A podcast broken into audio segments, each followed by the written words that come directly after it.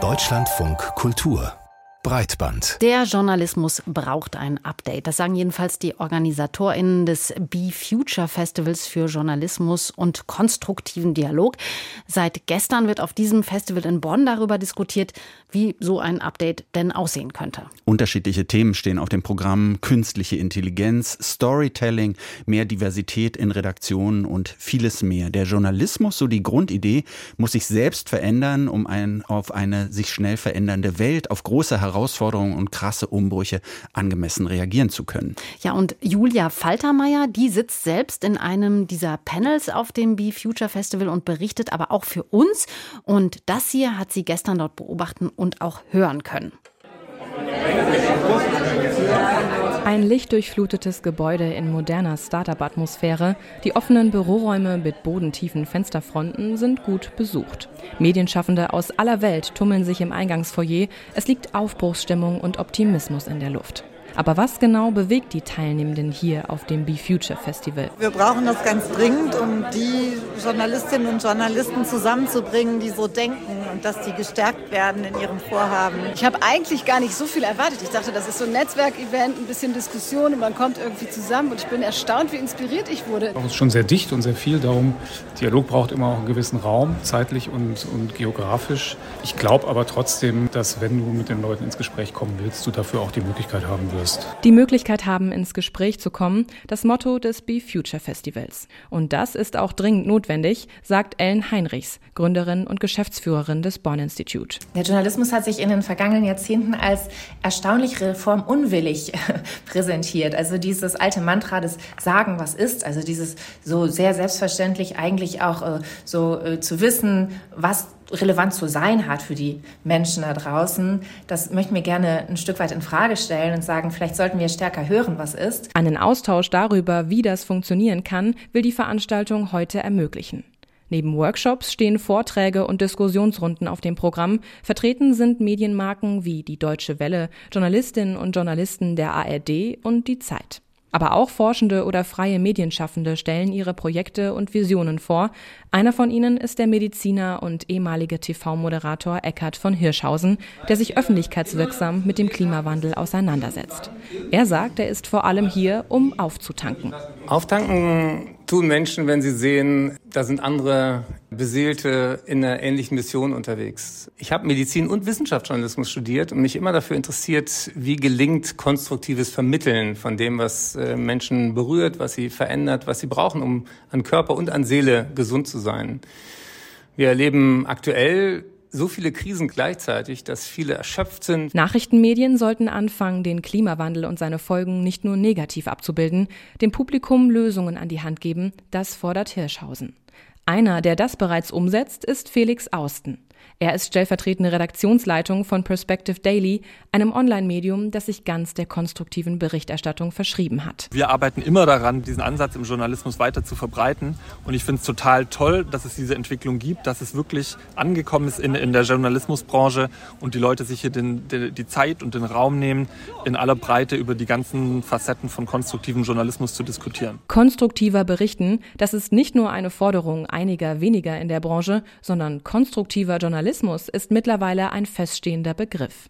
Er gilt als mögliche Lösung der vielen Herausforderungen, etwa die Klimaverantwortung des Journalismus, mehr Diversität in Redaktionen, den Einfluss von künstlicher Intelligenz und wie Medienschaffende besser mit ihrem Publikum in den Dialog treten können. Rege diskutieren wollen auch die Teilnehmenden des Be Future Festivals, aber die Veranstaltungen sind eng getaktet, dazwischen bleibt wenig Zeit zum Luftholen. Es stellt sich die Frage, gibt es hier überhaupt genug Raum, um sich auszutauschen? Auf jeden Fall, findet Felix Austen. Ich glaube, das Festival ist ein ganz wichtiger Baustein in so einer Veränderung, weil Journalismus wird von Journalistinnen gemacht. So, und das ist einfach wichtig, sich ab und zu auszutauschen, auch mal rauszukommen, so aus seinem äh, Medien, äh, digital Bildschirmalltag und Saft, den man da so jeden Tag um sich herum hat. Von einem Journalismus der Zukunft hat jede und jeder eine eigene Idee. Und doch sind sich in einem alle einig, es braucht Veränderung. Die bringt offenbar für viele der konstruktive Journalismus. Mehr Komplexität, mehr Perspektiven, mehr kritisches Denken und mehr auf die Bedürfnisse des eigenen Publikums schauen. Ins Stocken geraten die Diskussionen da, wo es ans Eingemachte geht.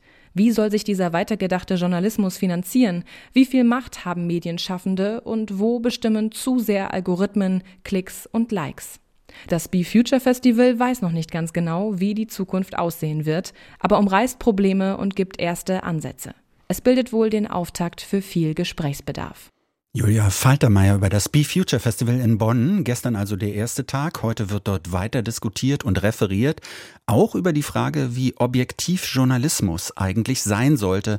Julius Fintelmann ist Chefredakteur bei The European Correspondent. Ähm, das ist ein Medium, das sich an ein gesamteuropäisches Publikum wendet und versucht, die Grenzen in Europa zumindest in der Berichterstattung ein wenig zu überwinden.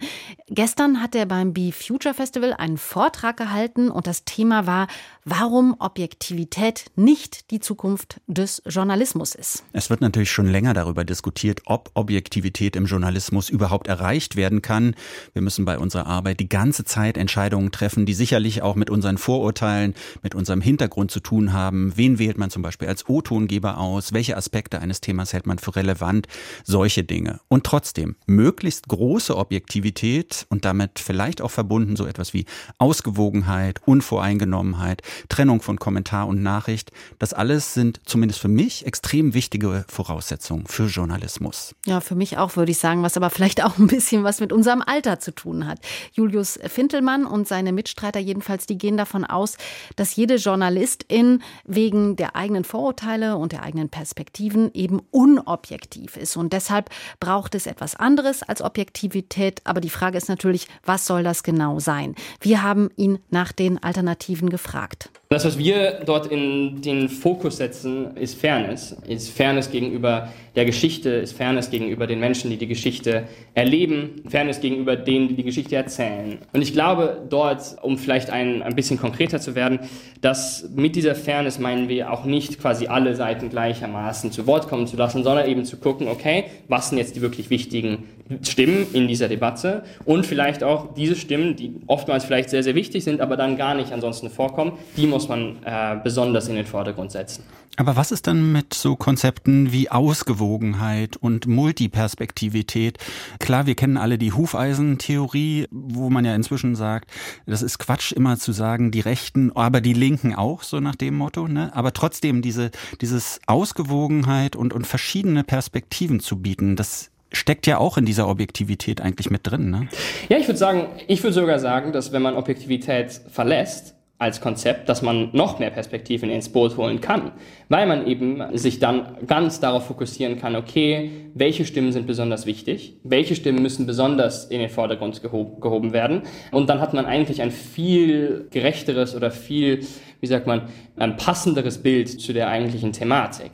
Und ich glaube, ähm, hier will ich auch eine, will ich eine Sache sagen, was ähm, ganz besonders, glaube ich, im Zentrum von diesem ganzen Ding steht, ist zu sagen, ja, als Journalistin, als Journalisten, als Journalismus haben wir die Aufgabe zu sagen, was ist. Und wir sollten nicht uns davor zurückschrecken, gewisse Dinge als solche zu benennen. Ähm, hier zum Beispiel die Klimakrise, die immer noch in vielen Medien als Klimawandel bezeichnet wird oder als globale Erwärmung oder irgendwelche anderen relativ seichten Begriffe.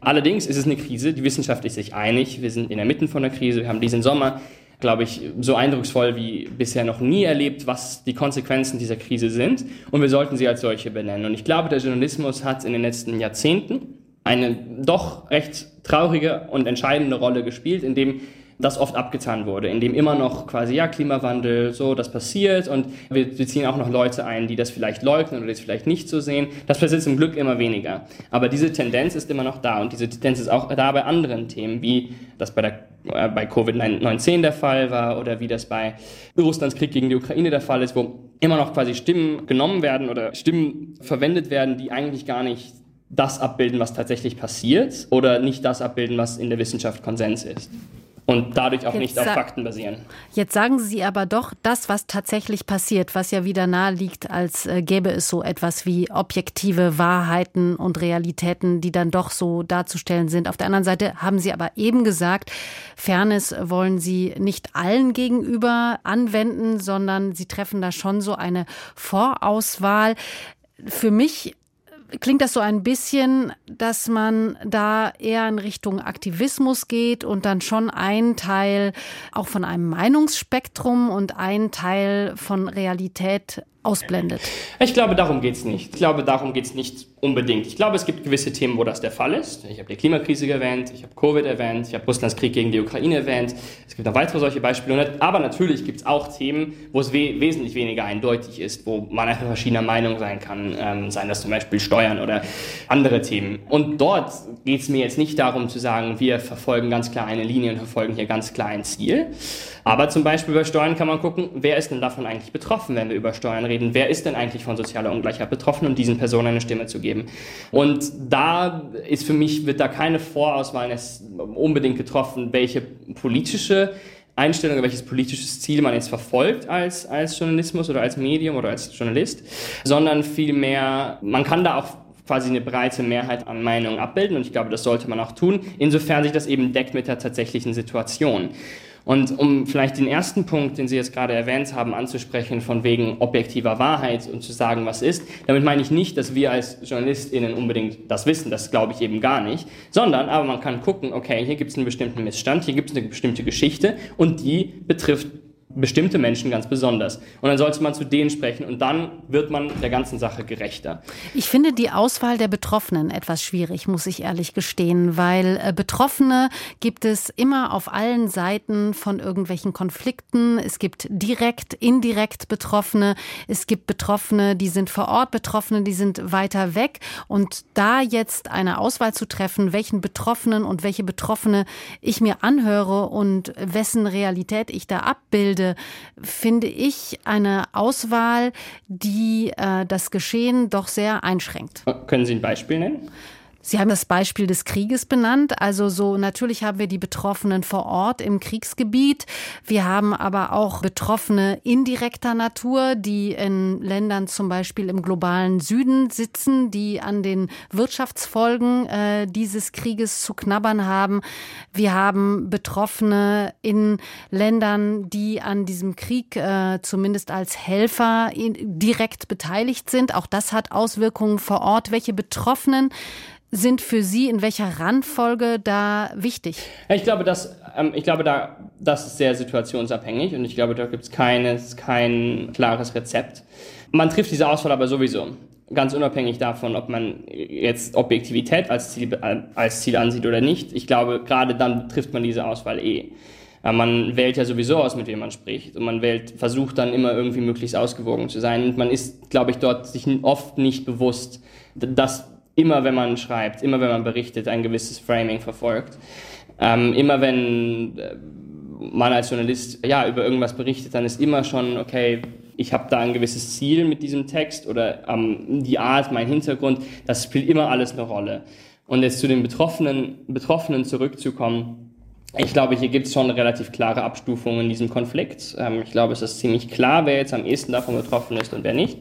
Natürlich sollte man da unbedingt auch mit vielen sprechen, gerade globaler Süden sehr wichtig natürlich. Die Hungersnöte, die ausgelöst werden durch Russlands Blockaden, mega wichtig. Und eben darüber sollte man sprechen. Ich glaube, dass das zum Beispiel passiert ja auch viel zu wenig. Aber setzt das, was Sie sagen, nicht voraus, oder geht davon aus, dass Journalisten, Journalistinnen so eine einheitliche Masse sind, die alle mehr oder weniger das Gleiche denken. Das ist doch gerade nicht der Fall, sondern dann können sich ja wiederum Journalisten, Journalistinnen praktisch die Perspektive aussuchen, die ihnen so am ehesten liegt. Und dann ist man ja auch wieder mittendrin in diesem Meinungskrieg, den wir sowieso gerade auf allen möglichen gesellschaftlichen Ebenen beobachten können. Ist dann nicht das Ziel der Objektivität letztlich doch der bessere Weg? Ja, aber ich meine, Sie, Sie erwähnen es ja selbst. Ich glaube, es gibt, also es gibt erstmal nicht den Journalismus und es gibt nicht die Medien und es gibt nicht den Journalist. Da haben Sie völlig recht. Alle sind komplett unterschiedlich, alle Medien sind komplett unterschiedlich. Der Journalismus ist keine homogene Masse. Auf jeden Fall nicht. Und genau darum geht es ja. Genau darum geht es ja, das anzuerkennen. Und dennoch wird versucht, ja, ähm, Medien verfolgen gewisse Ziele, haben gewisse Zielgruppen, wollen die bedienen. Journalistinnen und Journalisten haben bestimmte politische Überzeugungen, die auch in ihre Texte einfließen. Das muss man eigentlich berücksichtigen. Man muss sich dem bewusst sein und man muss das auch offen und transparent sagen. Ähm, oder zum, nicht sagen, aber man muss wie transparent machen, dass es, dass es da auch gewisse Interesse, Interessen gibt. Und ich glaube, was viel, was, um das zu umgehen, ähm, und ich, um da die, diese Frage von, okay, ähm, ich habe jetzt diese ganzen Interessen und äh, aber trotzdem will ich irgendwie ob versuchen objektiv zu sein. Ich glaube, da gibt es einen großen Widerspruch. Und dort als, als, als Ersatz dafür oder als vielleicht besseres Ziel, wonach man als Journalist streben kann, ist eben Fairness, ist zu gucken, das, was ich vorher versucht habe zu erklären, mit welchen Betroffenen man, ähm, dass man mit Betroffenen spricht, vor allem, dass man die im Zentrum sitzt und vor allen Dingen, dass man auch mit lokalen Expertinnen und Experten zusammenarbeitet und deren Stimmen verstärkt. Sie kommen jetzt gerade frisch aus diesem Vortrag. Wie hat denn das Publikum auf Ihre Ideen reagiert? Haben Sie äh, aus diesem Vortrag noch etwas mitgenommen, wo Sie sagen würden, das ist eine interessante These, da werde ich weiter drüber nachdenken? Wie war das? Ja, ich glaube, der Vortrag war sehr interessant. Er wurde auch äh, sehr gut angenommen. Ähm, erstaunlich viele Leute waren da. Dann in der Mitte vom Vortrag kamen noch Leute rein und auf einmal mussten noch mehr Stühle her, hergeschafft werden. Also also sehr interessant und dann hatten wir auch ein sehr, sehr interessantes Gespräch äh, danach noch. Und ich glaube, was, was mir besonders aufgefallen ist, auch gerade dann, äh, nachdem das Gespräch vorbei und dann nur ein, einigen äh, Leuten im Publikum gesprochen, ist, dass es dort eine ziemlich starke Alters, einen ziemlich großen Alters, wie sagt man, Age Gap gab, dass gerade die älteren Journalistinnen und Journalisten, die vielleicht schon seit viel, viel länger im Geschäft sind, sehr, viel, sehr, sehr kritisch auf unsere Idee reagiert haben, während ganz viele Junge, die auch dort waren, die ähm, vielleicht ja bis 30 sind, am Anfang ihrer Karriere stehen und so weiter, auf die Ideen viel offener reagiert haben. Genau das ist, was wir eigentlich auch versuchen und genau das ist, was wir eigentlich auch versuchen auszudrücken. Ähm, und das fand ich sehr, sehr spannend zu beobachten, dass es dort anscheinend ähm, einen großen Altersunterschied gibt zwischen diesen verschiedenen Gruppen. Objektivität im Journalismus und warum man sich vielleicht, vielleicht aber auch nur von diesem Ideal verabschieden sollte. Unser Gespräch mit Julius Fintelmann, Chefredakteur bei The European Correspondent. Vielen Dank.